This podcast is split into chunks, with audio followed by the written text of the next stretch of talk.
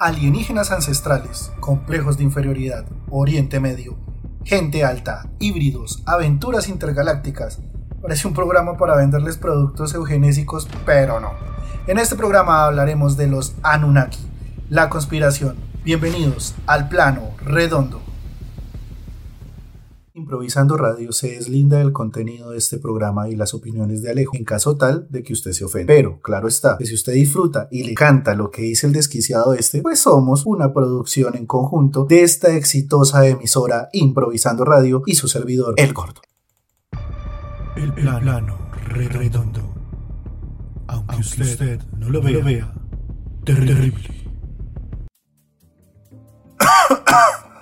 Entonces, y si les digo que los quiero meter de cabeza al misterio y de patas al sarcasmo, yo soy Alejo Pachón y esto es nuevamente El Plano Redondo, el podcast que nos llevará a un viaje sarcástico a través de las madrigueras de conejo más salvajes de la teoría de conspiración. Soy su anfitrión, el siempre cínico y profundamente escéptico Alejo Pachón, y hoy nos sumergiremos de cabeza en el mundo de los Anunnaki. Ajústese los audífonos porque esta vaina va a estar muy, muy de alta gama. Bueno, antes de comenzar a entrar en materia, vamos a ver quién carajos fueron o son los Anunnaki. Según la literatura cuneiforme, los Anuna o Anunnaki fueron un grupo de dioses pertenecientes al panteón mesopotámico. Sin embargo, algunos autores han utilizado estos seres mitológicos para reinterpretarlos como entidades extraterrestres que habrían colonizado la Tierra hace muchísimos millones de años. Una idea sin base científica alguna, pura ficción, nada que ver con la realidad. Pero bueno, ahí empieza este bonito tema de los Anunnaki. De hecho, hay sectas que viven alrededor de la creencia que los reptilianos y los Anunnaki se la viven agarrados desde tiempos inmemoriales. Son algo muy parecido como Star Trek, Star Wars y demás donde los Anunnaki son los buenos, los reptilianos son los malos, y nosotros somos un nicho de pendejos que nos toca mirar quién va ganando y quién nos va a liderar. Pero bueno, vamos a ver cómo caemos en este juego. Hace muchos años, eh, a principios del siglo, por medio de unos textos sumerios, los Anunnaki fueron como una traducción, un término colectivo que alude a los dioses principales del panteón mesopotámico. Son unas divinidades mayores de una ciudad, de la gran ciudad que hizo cabida a esta gran civilización, la, de las primeras de las, de las que tenemos conocimiento los seres humanos modernos o posmodernos tal vez. Una posible etimología del término sumerio Anun o Anunna apunta al significado que viene diciendo progiene principesca, algo así como de la realeza. En algunas fuentes se dice que An Dios de los cielos, los generó a los Anunnaki. O sea, aparte de todos los Anunnaki también tienen su líder, su dios, que es An. Las primeras referencias en la literatura cuneiforme datan de 2100 años antes de Cristo aproximadamente, en el cilindro A de Gudea, en el que se describe la grandiosa construcción del tiempo de dios Ningursu. Los Anuna contemplan admirados la destreza edílica del gobernador Gudea, gobernador que edificó la ciudad de la que estamos hablando. Otras composiciones como Enki y El orden del mundo describen algunas de sus prerrogativas determinaciones con los destinos de lo creado. ¿A qué me refiero con esta palabrería toda rimbombante? Todas las decisiones y todos los consejos que le daban a An se los daba a su hijo Enki. Y entonces de ahí venimos que los Anunnaki son divinidades como de familia o sea, como el panteón griego, sí, que todos eran hijos de Zeus y bla, bla, bla, entonces así Pero con los mesopotámicos, muchos años antes que los griegos. Y en Irak, en la actual Irak, ¿no? En ese momento, mesopotámico. Divinidades específicas como Nana, el dios lunar, y Ninurta, el dios guerrero, se mencionan en inscripciones reales y textos mitológicos como miembros de los dioses Anuna o Anunnaki. Ahora, ¿De dónde viene la teoría descabellada de meter estos dioses o esta mitología mesopotámica como seres de otros mundos que nos vienen a colonizar? ¿De dónde carajos vienen? Vienen de unas tablillas de arcilla con lenguaje cuneiforme halladas en Irak. En estos textos está escrita la historia y origen del ser humano, según la mitología mesopotámica. El especialista guiño guiño en lenguas muertas, Zacarías Sichi, dedicó más de 30 años de su vida a la traducción de estas tablillas sumerias para publicar en 1976 su libro El duodécimo planeta. Sitchin descifró los textos y descubrió que los sumerios conocían la existencia de todos los planetas del sistema solar, esto incluyendo el duodécimo astro llamado Nibiru, el planeta de cruce. Le ponen acá unos nombres que uno llega y dice, me enganché. Parece un cuento de los hermanos Grimm. Cuya órbita elíptica realiza un paso próximo a la Tierra cada 3600 años.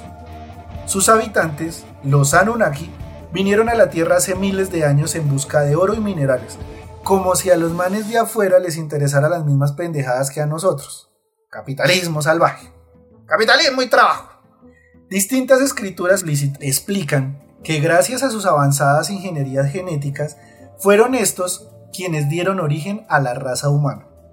El origen de nosotros se van a ir de para atrás cuando se los cuente, pero eso va más adelante. Esta, según los creyentes, es la historia ignorada por la ciencia oficial. ¿Por qué aceptarla? ¿Por qué aceptar lo oficial? Significaría la invalidez de la teoría evolucionista de Darwin, cuyas bases son indemostrables, según ellos, pero ciegamente aceptadas por el sistema. Un principio basado en la manipulación para encubrir la evidencia de nuestros orígenes extraterrestres. Lo particular es que estos señores se encapsulan en la evolución humana y dejan atrás la evolución del resto de seres que poblan este planeta, de hecho mucho antes que nosotros. Pero bueno, entre el egocentrismo humano, entre esto que no antrocentrismo, creo que se llama eso, donde somos el ombligo del mundo. Científicos y arqueólogos han arriesgado sus carreras para revelar la historia que nos ha sido velada. La Sumeria, la cultura más antigua del mundo, ha brindado un importante número de textos y evidencias. Esta en la apertura de cada individuo que acepta o no la teoría de quiénes fueron los verdaderos creadores de la humanidad según el libro de Zacarías Sichi. Señores, ahora, ya que estamos viendo más o menos de dónde viene esto, ahora vámonos a algo más bonito, más chévere. ¿Quién es este señor Sichi? ¿A quién carajo se le ocurrió esta vaina? ¿Quién fue el primero que puso esa piedrita para que hoy en día esto sea, mejor dicho, un culto magno? Zacarías Sitchin fue un señor nacido en Azerbaiyán el 11 de julio de 1920 y que colgó los guayos en, el 2010, el 9 de octubre, en Nueva York. Era un, un escritor pseudocientífico, autor de dos libros muy importantes que promueven la pseudociencia y la teoría de los antiguos astronautas. El supuesto origen extraterrestre de la humanidad, la cual le atribuye a la creación de la cultura sumeria de los Anunnaki o Nefilín o gigantes. Le pusieron los nombres que se les pegó la gana que proceden del planeta que ya habíamos hablado, de Nibiru, que supuestamente existiría en el sistema solar. No sé si más allá de Plutón, no sé si más acá. No me sé el tráfico de Nibiru en estos momentos, tampoco soy cosmonauta, ni astrólogo, ni astrónomo, ni nada de eso que sepa de planetas y satélites, entonces no sé este señor bien de dónde haya sacado dónde está Nibiru en este momento. Las especulaciones de Sitchin han sido descartadas por científicos, historiadores y arqueólogos, que están en desacuerdo tanto en la traducción de los textos que él hizo como de su comprensión errónea de la física, porque aparte este señor se metió también con teorías físicas descartando las oficiales, ya que todos estos conspiranoicos, todo lo que diga oficial es pecado. Este señor, fue educado en el mandato británico de Palestina y licenciado en Historia y Economía por la London School of Economics. Conocía algo de hebreo clásico y moderno, un poco de sumerio, entre otras muchas lenguas muertas, así como de muchos idiomas antiguos de Oriente. Tradujo y reinterpretó antiguas tablillas e inscripciones sumerias. Este señor, aparte de eso, se autoproclamó descubridor de muchas tablillas sumerias y asiro-babilónicas, las cuales ningún, ningún arqueólogo ha certificado, ningún museo, nadie, solo él las encontró, las tradujo y ya, él las hizo oficiales para él mismo y sus seguidores. De los pueblos donde surgieron las primeras civilizaciones mesopotámicas, es decir, la actualidad, Irán y demás países donde ahorita petróleo, bomba, boom, guerra por el oro negro, ¿no? Ya ustedes saben qué es lo que está pasando ahorita y de dónde este señor sacó lo que habla. Durante años fue uno de los principales periodistas y editores de Israel. Vivía en Nueva York donde participó en programas de televisión y radio y sus obras han sido traducidas a 26 lenguas y publicadas en ediciones de bolsillo, incluso en versión braille para invidentes. O sea, lo que este man escribió lo tiene casi todo el mundo. Según dice este señor, en los textos sumerios se hablaría de una raza extraterrestre, los que hoy nos acuñan, los Anunnaki, que habrían creado a los humanos para que trabajaran como esclavos en sus minas de África, o sea, la versión eh, antigua de la, esclavismo holandés, belga, francés e inglés en África. ¿sí? O sea, hubo una primera versión y fue en Mesopotamia y fueron los Anunnaki. Y en otros lugares de la Tierra, según él, como América del Sur y Mesoamérica, es decir, también acá con los mayas, los aztecas y los incas, con el fin de obtener minerales y metales, principalmente oro. Según este señor, esta gente también busca oro, al igual que nosotros. Según su, según su reinterpretación, los de cabeza negra de Sumeria fueron creados por estos seres, al mezclar la esencia de vida del hombre, mujer, simio y los Anunnaki. Acá voy a hacer un paréntesis porque me leí esta historia y es para morirse de la risa. Imagínense que los Anunnaki llegaron acá en un grupo de 50 Anunnakis y se pusieron a camellar a sacar oro para An, Elki y Elf, que son los Anuna, perdón, que son como la familia, los duros Anunnaki, la familia real Anunnaki. Entonces estos otros 50 les tocaba camellar, papá, y camellen, y camellen, y camellen, y saquen. Un día se mamaron, se volvieron comunistas y les dio por armar una revolución y dijeron ni miércoles, no vamos a sacar más minerales, estamos cansados y se rebelaron. Se iban a tomar la tierra por sus manos, iban a sacar, se iban a alejar de la, de la realeza Anunnaki, iban a montar su propia república. Pero entonces llegó el hijo tonto y le dijo al papá, le dijo no, estos manes me montaron la revolución, se pusieron todos bruscos, ya no me quieren, ya no me adoran, están todos comunistas haciendo marchas, eh, se están pelando las pochecas en la plaza, no, ahora qué hacemos.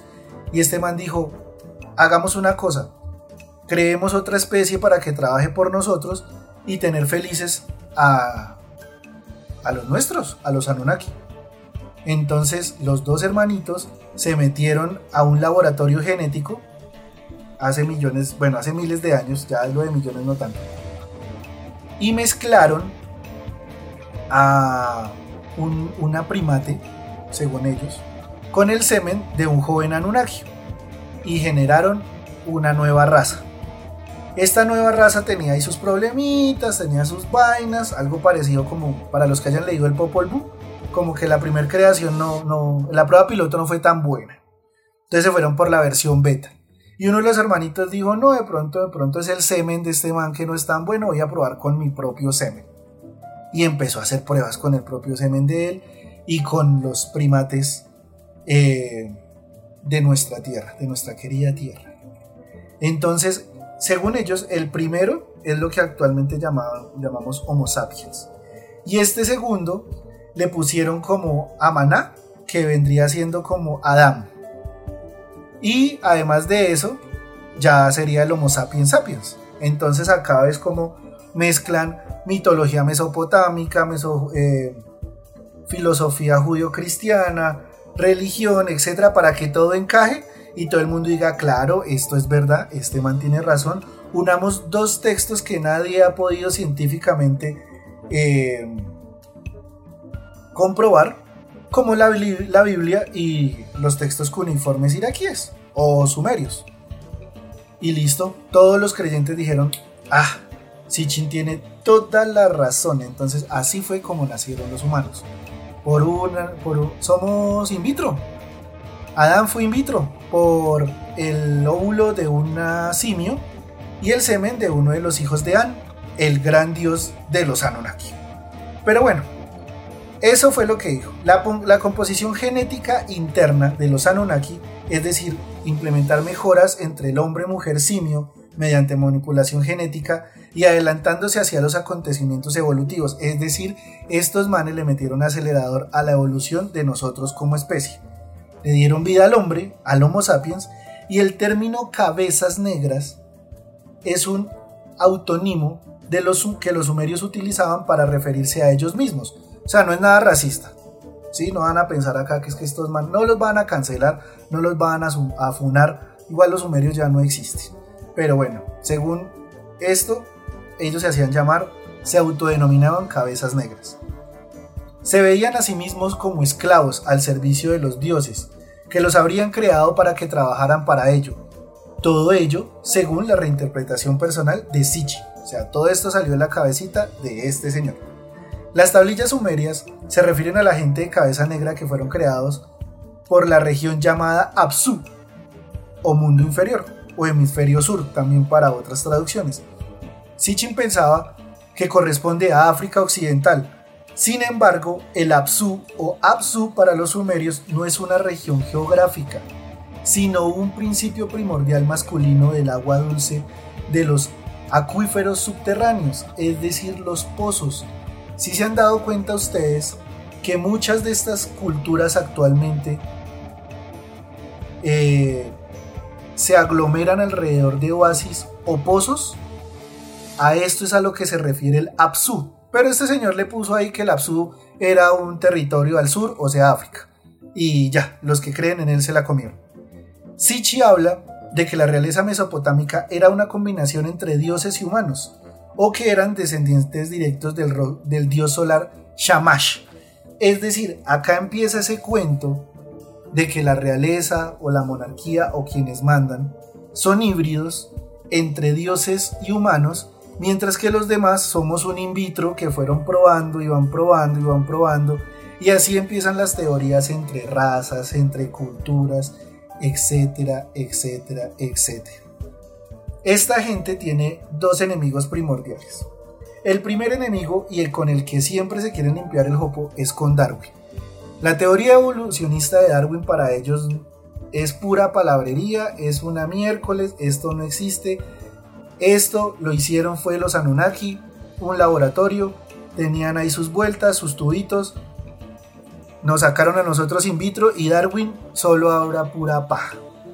Aparte, otro enemigo grande de estos señores es obviamente la NASA, o todo organismo o institución que se refiera al estudio oficial de los astros, ya que según ellos dicen que niegan la existencia de Nibiru, Nibiru, perdón, el planeta de los Anunnaki, entre otros muchos más astros que componen, como creen que parece esto Star Wars, la gran colonia extraterrestre entre la cual están muchas otras razas extraterrestres, unas buenas, otras malas, como lo veíamos en el capítulo anterior de los reptilianos, que eran los malos.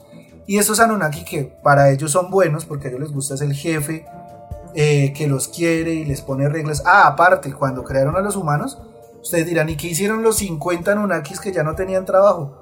Pues les dieron grupitos de esclavos y estos grupitos de esclavos los adoraban como dioses y les dieron su interpretación, ya sea el dios de la luna, el dios del agua, el dios de la de la música, el dios del sexo, etc. Entonces esos 50 ya le pusieron tarea y así fue como hoy en el plano redondo les conté la historia de los Anunnaki, un pueblo de gigantes, aparte de todo, complejo inferioridad humano siempre, entonces me imagino que también en algún lado Sichin diría que lo tenían grande para que no nos sintamos mal y que nosotros somos un experimento que les dio por hacer a estos señores porque sí o porque no para volvernos esclavos y sacar oro que también les gusta al igual que nos gusta tanto a nosotros.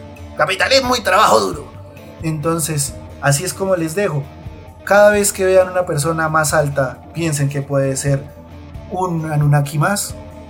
Cualquier basquetbolista puede ser un Anunnaki.